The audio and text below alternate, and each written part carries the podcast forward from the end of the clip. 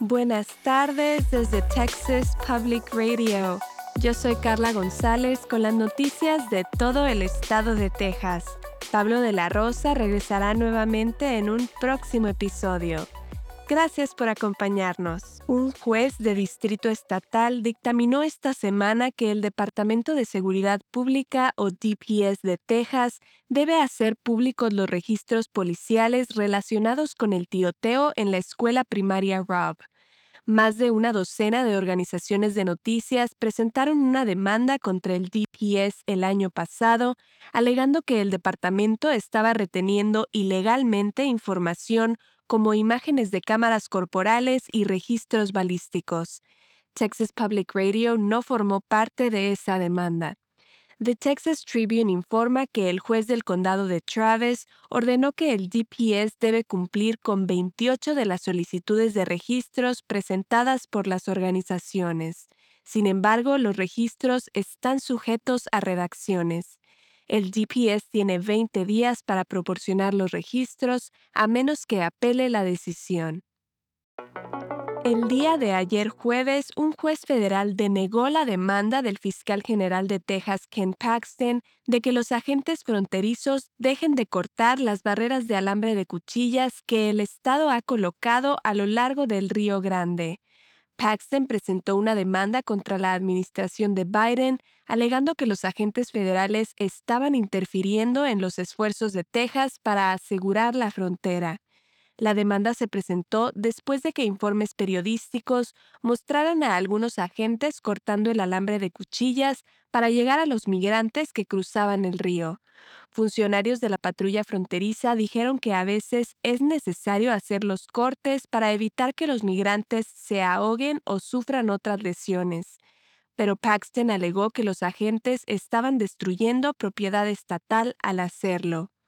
La jueza federal Alia Moses otorgó inicialmente una orden temporal que impedía a los agentes cortar el alambre, pero en la orden del jueves, Moses dijo que Texas aún no había demostrado que las órdenes de cortar el alambre son una acción oficial y no aprobó ninguna medida preventiva.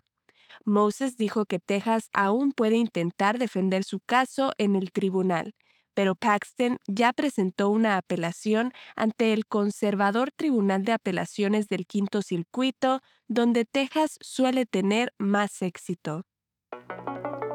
Docenas de residentes de San Antonio se presentaron en la sesión de comentarios públicos del Consejo Municipal el miércoles para exigir nuevamente que el alcalde ponga fin al estatus de ciudad hermana con Tel Aviv y que cada miembro del Consejo pida un alto el fuego en Gaza.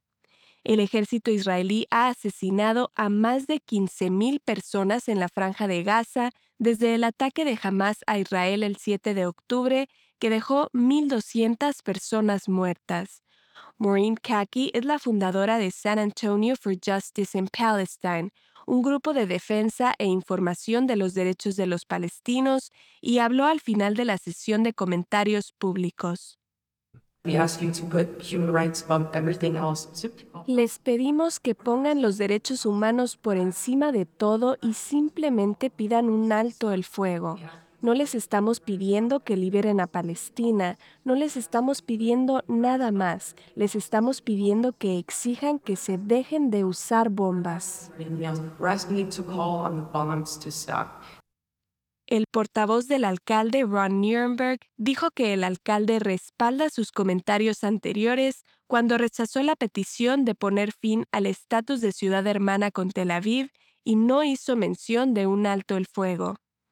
San Antonio for Justice in Palestine está organizando una marcha, un meeting y un boicot el sábado junto con la organización judía Jewish Voice for Peace, el partido político Party for Socialism and Liberation y dos organizaciones estudiantiles de UTSA. La manifestación se llevará a cabo en Main Plaza, en el centro, frente a la Catedral de San Fernando. Más de mil jóvenes mariachis han pasado los últimos días en talleres en el Teatro Laila Cockrell perfeccionando sus habilidades en preparación para la competencia anual Mariachi Extravaganza en vivo. El Mariachi Extravaganza es un festival de música de una semana que celebra la forma de arte musical del mariachi y proporciona una plataforma para actuaciones especiales de estudiantes y músicos profesionales de Estados Unidos y México. El sábado el público está invitado a ver a los talentosos músicos competir en el Teatro Laila Cockrell. Los ganadores de las competencias vocales recibirán becas y subvenciones para apoyar su desarrollo en la forma de arte musical del mariachi. Los boletos para el evento se pueden conseguir en la puerta o en mariachimusic.com. Esto ha sido TPR Noticias al Día. Siga nuestro canal en YouTube o Facebook para no perderse ninguna historia. Desde el Valle del Río Grande para Texas Public Radio, yo soy Carla González. Este año en Texas Mutual Insurance Company estamos celebrando 25 años de dividendos con un récord de 340 millones distribuidos en negocios de Texas. Vea cómo los negocios son mejores con Texas Mutual en texasmutual.com diagonal dividendos.